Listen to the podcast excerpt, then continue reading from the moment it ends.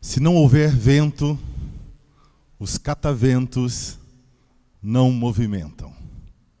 Bom dia, a paz do Rei Jesus. Deus abençoe cada vida. Deus abençoe meu irmão, minha irmã. Um ano muito abençoado. Que você seja abençoado, que você seja uma bênção. Um ano que o vento do Espírito sopre sobre a sua vida sobre a sua casa, sobre a igreja do Calvário, sobre a igreja de Jesus Cristo. Que a alegria do Senhor seja a sua força, a força da sua casa, a força da nossa igreja. Que bom poder estar aqui com vocês nesse primeiro domingo do ano de 2021 e lermos os, o livro sagrado. Pararmos para refletir sobre esse tema que eu espero que envolva, aqueça, alegre o seu coração. Força e movimento. Creio que serão dias, serão domingos preciosos, com mensagens do Senhor, da palavra de Deus, para aquecer, para animar, para alegrar, para envolver a sua vida, para impulsionar a sua vida na direção certa, no caminho certo. Uma vida plena, uma vida com Jesus. Que bom. Gente abençoada. Vamos ser fortalecidos pela palavra de Deus? Quero meditar com vocês nesse movimento que estamos fazendo como igreja de Jesus, envolvidos, motivados pela palavra de Deus, sobre esse tema força e movimento. E nós vamos conversar, pensar biblicamente, porque só a palavra de Deus pode esclarecer, iluminar, pode realmente fortalecer a nossa existência, a nossa caminhada, o propósito da nossa vida nós vamos conversar sobre essa questão e vamos fazer uma, uma retrospectiva, sim, do ano 2020, bem rápida. E vamos caminhar na direção do movimento, sair da atrofia, do esgotamento, do medo, do de uma vida apática para uma vida em movimento. Vamos ler um texto. Atos capítulo 9, versículo 31 a 35. Atos capítulo 9, versículo 31 a 35. O Lucas registrou assim: Depois disso, a perseguição foi amenizada, e a igreja caminhou em paz por um tempo. Por todo o país, Judéia, Samaria, Galiléia, foi constatado o seu crescimento. Tudo, tudo era permeado por um profundo sentimento de temor a Deus. O Espírito Santo estava com eles e os fortalecia. Eles cresciam maravilhosamente. Em sua missão de visitar todas as igrejas, Pedro chegou a Lida e se encontrou com os cristãos da cidade. Havia ali um homem chamado Enéas. Ele vivia paralítico numa cama havia oito anos. Pedro disse: Enéas, Jesus Cristo o cura. Levante-se e arrume sua cama. O homem pulou da cama na hora. Vendo o homem andar, os habitantes de Lida e Sarona perceberam que Deus estava vivo e ativo no meio deles. Pois bem, quero fazer uma declaração e espero que essa declaração, essa afirmação, já possa mexer com o seu coração e também com seus passos e movimentos. Essa declaração é a seguinte: há uma diferença entre viver e existir. Há uma diferença enorme, gigantesca, entre viver e existir. Entre ser alguém que realmente movimenta, é movimentado, ama e é amado, caminha num caminho de luz e alguém que apenas existe e existe dominado muitas vezes por um esgotamento, dominado por um sentimento ou sentimentos que o aprisionam, que o escravizam, que colocam numa cama, que colocam ele apático. Bem, para deixar bem claro sobre essa questão, eu quero fazer uma outra declaração dizendo que Deus não nos criou para nós mesmos. Eu creio que a pessoa que entende e começa a movimentar nessa direção, nessa perspectiva, nesse ensinamento, nessa força, ela começa a viver e não apenas existir. Existe uma oração conhecida como oração da paz. É, muitos dizem que essa oração é de Francisco de Assis. Não é. Essa oração não é de Francisco de Assis. Embora represente o espírito de Francisco de Assis, o ministério, a vida de Francisco de Assis. Essa oração mostra claramente o que nós lemos na Bíblia a respeito de alguém que vive, alguém que movimenta, alguém que pisa nos passos do cordeiro que venceu. Você pode orar comigo essa oração? Senhor, fazei de mim um instrumento de vossa paz. Isso é viver. Onde houver ódio, que eu leve o amor. Isso não é existir, é viver. Onde houver discórdia, que eu leve a união. Onde houver dúvidas, que eu leve a fé. Onde houver erros, que eu leve a verdade. Onde houver ofensa, que eu leve o perdão. Onde houver desespero, que eu leve a esperança, onde houver tristeza, que eu leve a alegria, onde houver trevas, que eu leve a luz. Ó oh, mestre, fazei que eu com que eu procure mais consolar do que ser consolado. Compreender que ser compreendido, amar que ser amado, pois é dando que se recebe, é perdoando que se é perdoado, e é morrendo que se vive para a vida eterna. Meu irmão, minha irmã, nós somos curados curando a outros. Recebemos ao dar, somos amados quando amamos. Isso é viver.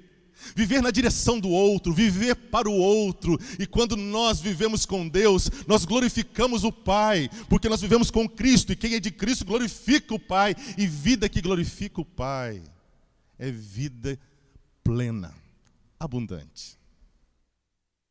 2020 foi marcado por tempestades. 2020 foi marcado por situações das mais extremas e tristes que a maioria de nós nunca imaginou. 2020 foi marcado por momentos e movimentos bem difíceis.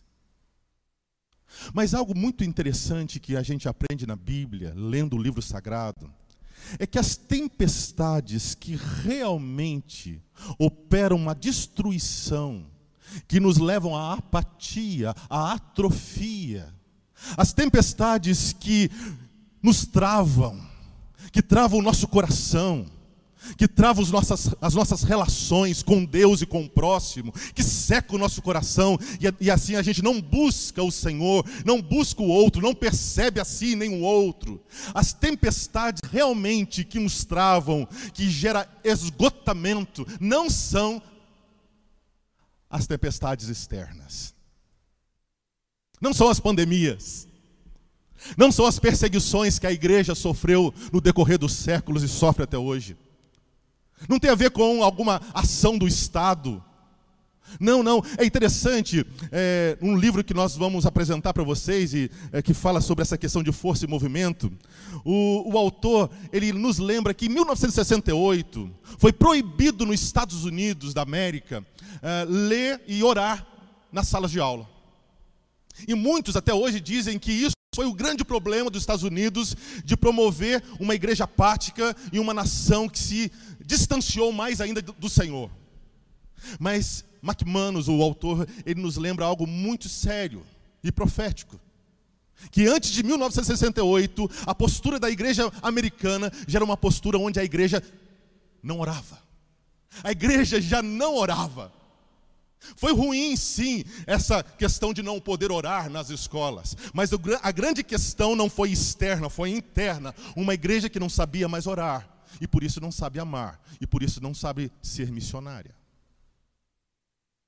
Pois bem, se você lê a história bíblica, você vê que Israel muitas vezes ficou travado, não porque os inimigos iam contra eles, não porque exércitos poderosos é, matavam os israelenses, não eram questões externas que jogavam a nação de Israel no chão, eram os pecados ocultos, era o distanciamento do coração do homem do, cora do coração de Deus, ou seja, falta de comunhão, falta de intimidade, falta de vida com Deus. Se você lê a história da igreja, você vê igrejas morrendo, igrejas perecendo, igrejas que não cumprem a sua missão, e não é porque são mortas e perseguidas. É muito interessante quando a gente vê, e isso não faz tanto tempo, na China, por exemplo, quando proibiram as igrejas, a igreja chinesa invadiu a China. Hoje é a maior igreja no mundo, embora na China tudo é muito grande, mas as igrejas foram se espalhando, igrejas subterrâneas, igrejas escondidas, igrejas que eram pequenos grupos e hoje é a igreja que tem levado o evangelho de uma forma linda naquele país. Assim aconteceu, aconteceu em Cuba também, quando Fidel Castro proibiu que a igreja reunisse e muitas e muitas pessoas se renderam a Jesus. As tempestades externas não são os, o, não é, elas não são os grandes problemas, o que nos travam, o que atrofia. O que nos atrofia são as tempestades internas. Nesse livro muito precioso que a nossa equipe está lendo e orando, estamos aprendendo bastante. O McManus ele fala algo bem sério. Ele diz: a paralisia em nossas igrejas resultou em atrofia. As nossas igrejas muitas vezes têm bastante coisas, mas não têm mais a força do Espírito Santo. Algo que um pai da igreja disse, se referindo que a igreja não tinha mais o amor e o poder para dizer levanta e anda. Como Pedro disse para aquele homem que estava no templo da, do, do, da Porta Formosa, e aquele homem levantou e andou. Pedro disse: Eu não tenho ouro nem prata, mas o que tenho eu te dou. Levanta e anda. E um pai da igreja depois disse que Hoje nós temos ouro e prata, mas não temos amor e poder para dizer: levanta e anda. A paralisia em nossas igrejas resultou em atrofia por questões internas. A verdadeira tragédia das nossas igrejas não é o fato das igrejas estarem morrendo. Guarde isso. Mas que perderam a razão de viver. As igrejas, as pessoas perderam o propósito da existência que passa por amar com toda certeza, que passa por servir, e algo que nós vamos aprender um pouco mais, sermos relembrados hoje com a história de Pedro, com a história da igreja primitiva. Para deixar bem claro o que é atrofia. O dicionário Howes da língua portuguesa diz: atrofia é falta de desenvolvimento do corpo, do órgão, tecido ou membro, diminuição de peso, volume debilitação ou perda de alguma faculdade, definhamento ou de degeneração de instituições, sentimentos, etc. A pandemia nos isolou. A pandemia talvez promoveu atrofia muscular. Por isso era tão bom aquele, o nosso irmão que sempre nos lembrava fazer exercícios físicos. Isso é muito bom. Mas em nome e para a glória de Jesus, você que está me ouvindo e que se sente fraco, esgotado, atrofiado, eu espero que essa sagrada palavra possa aquecer o seu coração, possa despertar um movimento novo, um movimento que tem a ver com o movimento da Trindade. Bem, McManus, nesse livro, Uma Força em Movimento, ele diz Olha que interessante, por favor, não esqueça. O propósito da igreja não pode ser a sobrevivência, ou mesmo a prosperidade, e sim o serviço. Nós existimos para amar e servir. A essência da religião é cuidar dos órfãos e das viúvas, é acolher os estrangeiros, é gente que lava os pés, assim como o mestre lavou. E às vezes alguns servos morrem servindo, Pedro morreu servindo, João morreu servindo. A vida realmente de serviço é intensa, é linda, é plena, é bem-aventurada, mas tem a ver também com morte. Vamos olhar o texto sagrado mais uma vez? Você que está aí atento, ouvindo essas reflexões, leia o texto de novo comigo. Diz assim a palavra de Deus: Depois disso, a perseguição foi amenizada, e a igreja caminhou em paz por um tempo. Por todo o país, Judéia, Samaria e Galiléia, foi constatado o seu crescimento. A igreja estava sendo perseguida. Lembram da história do, do Estevão? Aquele homem cheio de fé e do Espírito Santo, que tinha o um jeito de Jesus, que até na morte orou e teve o estilo de Jesus, dizendo: Pai, perdoa porque eles não sabem o que fazem. Você lembra desse Estevão? E ele foi o primeiro mártir da igreja. A igreja começou a ser atacada, morta, perseguida. O que nos trava, o que nos esgota, o que nos atrofia não são as tempestades externas. A igreja, embora perseguida, começou a, então um momento e um movimento de paz. Que delícia! Por pouco tempo, mas começou. E eles então começaram a movimentar por toda a Judéia, Samaria e Galiléia. O, o Lucas mostra que todo Israel estava sendo dominado, estava sendo abençoado pela igreja de Jesus. E a igreja crescia tudo era per permeado por um profundo sentimento de temor a Deus.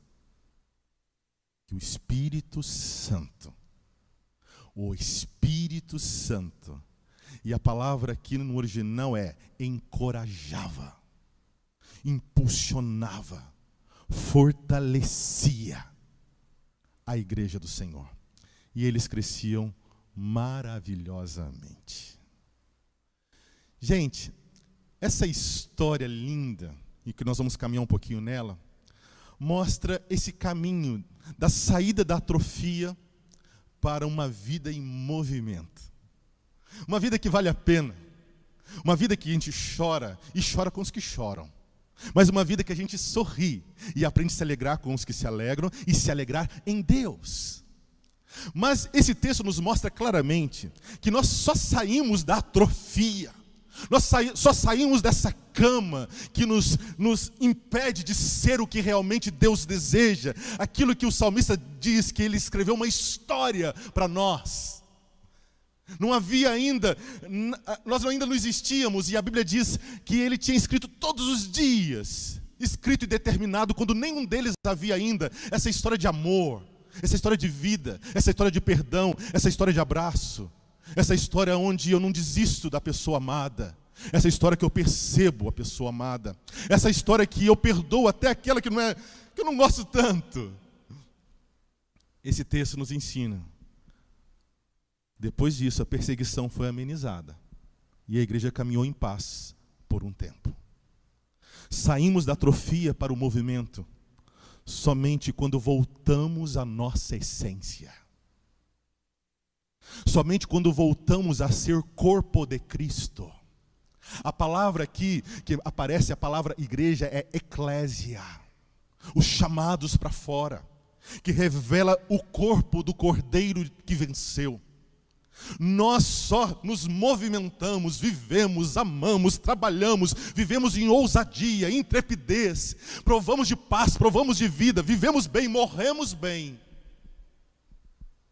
quando voltamos à nossa essência, ser igreja, ser a comunidade da fé, aqueles que creem no Cristo vivo, que sabe que ele, que ele nos substituiu no Calvário, que Ele caminha conosco, que Ele nunca vai nos deixar, que Ele nos deu o Consolador e esse habita em nós e nos movimenta na direção de Deus e do outro. Nós só conseguimos sair da atrofia quando nós, igreja, homem, mulher, família, você cristão, volta a sua essência, voltamos à nossa essência. Mas ainda, esse texto me ensinou, no, ainda no versículo 31, o seguinte: tudo era permeado por um profundo sentimento de temor a Deus. Tudo era permeado, envolvido, havia um ambiente de reverência, havia um ambiente de respeito, algo que nos nossos dias, como nossos, nossos a sociedade, como o nosso tempo tem perdido essa reverência, esse respeito profundo pelo Senhor dos Senhores, o Criador de tudo e todas as coisas. Saímos da atrofia, saímos da cama para o movimento. Quando temos consciência da presença imediata de Deus. Quando tememos a Deus. Deus está aqui. E não é um Deus que está aqui, por isso eu temo, mas é um Deus que está aqui e eu provo do amor dele. Eu provo da companhia dele. Eu provo da mão dele que está sobre mim. Eu provo até das lágrimas dele que chora com gemidos inexprimíveis. E por isso eu o respeito. Por isso eu amo o que ele ama e abomino o que ele abomina. Por isso eu caminho no temor. Aquela igreja caminhava no temor e por isso crescia, por isso cumpria a missão, por isso era bela, era linda, era uma igreja em movimento.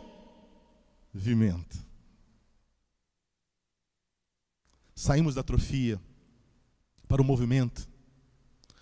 Olha o que o versículo 31 ainda diz. O Espírito Santo estava com eles e os fortalecia. Eles cresciam maravilhosamente. Por que, que eles cresciam? Por que, que eles movimentavam? Por que, que eles eram igreja, corpo de Cristo, chamados para fora? Por que eles amavam? Por que eles percebiam o outro? Porque eles visitavam, né, cuidavam um dos outros. Pedro estava visitando a igreja cuidando do coraçãozinho das ovelhas e evangelizando também. Mas por que eles tinham? Onde vinha essa força? Se não houver vento, os cataventos não movimentam. Quando somos impulsionados pelo Espírito Santo, saímos da atrofia. Sem mim, diz o Cristo, nada podeis fazer. O Espírito Santo de Deus, o Consolador, que gosta de morar em você, que mora no coração do cristão, daquele que teve um encontro, ou melhor, que foi encontrado pelo Cristo. Esse recebe força, recebe dons, recebe alegria, recebe o fruto do Espírito: amor, paz, bondade, domínio próprio, mansidão. Enfim, esse é alguém que tem força do Senhor, não uma força interna, positiva, ou força porque é bom atleta, ou porque tem uma faculdade ou um pós-doctor. Tudo isso é muito legal, mas o que me movimenta a amar, a servir, a perdoar, a, a não apenas existir, mas viver, é o Espírito Santo de Deus. Somente o Espírito Santo pode te movimentar, pode soprar e o teu barquinho começar realmente a navegar no mar da vida. Somente o Espírito Santo, assim como a gente vê vários relatos no Velho e Novo Testamento, quando o Espírito Santo, o vento vem, a vida acontece de verdade. Quero ler com você ainda o Atos, o finalzinho. Você lê comigo? Em sua missão de visitar todas as igrejas, Pedro chegou a Lida e se encontrou com os cristãos da cidade. Havia ali um homem chamado Enéas, ele vivia paralítico numa cama havia oito anos. Oito anos Enéas paralítico. Isso mostra que antes ele andava. E como realmente é triste alguém que movimentava, tinha um estilo de vida e agora está numa cama, atrofiado.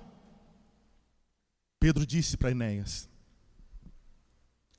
Enéas, Jesus Cristo cura Levante-se e arrume sua cama.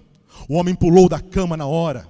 Vendo o homem andar, os habitantes de Lida e Sarona perceberam que Deus estava vivo e ativo no meio dele. Essa história de atrofia ilustra bem o que Deus é capaz de fazer na minha e na sua vida, na vida da igreja. Por favor, observe o Pedro, a caminhada, o movimento de Pedro, que é o movimento da igreja do passado, do presente e sempre será assim. Observe, por favor. Pedro ele dá ordens muito específicas para Enéas. E, e ali o verbo é realmente no imperativo, no grego dizendo levante. É a mesma palavra usada para revelar que Jesus foi levantado dos mortos. Levante, Enéas. Uma ordem, uma palavra de ordem, uma palavra que organiza a vida. Levante arrume a cama. Eu fiquei pensando, meditando nisso. Eu vi que esse, esse jeitão, o jeitão de Jesus, ele faz igualzinho Jesus fazia. Ele trata as pessoas igualzinho Jesus tratava. Ele ministra cura, ele ora por cura do jeito que Jesus orava. A igreja é do jeito de Jesus. Pedro tinha o jeito de Jesus. Espero que eu e você possamos ter também. Levante, arrume a cama e movimente. O movimento da Trindade nos inspira. A Bíblia mostra que o Pai, o Filho e o Espírito Santo fizeram um plano perfeito. E é um Deus que vem até nós, que nos surpreende, que nos ama, que nos salva. Jesus, o nome Jesus quer dizer Deus que salva. O movimento com fé em Cristo, não em mim, na minha força, na tecnologia, na vacina, que Deus abençoe. Não, mas o movimento com fé em Cristo e na força do Espírito Santo nos leva à razão do nosso viver. Só gente que crê no Cristo e é animada, impulsionada, habitada pelo Espírito Santo, realmente ama e serve. E a essência, o propósito da nossa vida está exatamente em não viver para nós, mas viver para Deus e para o outro, servir e amar.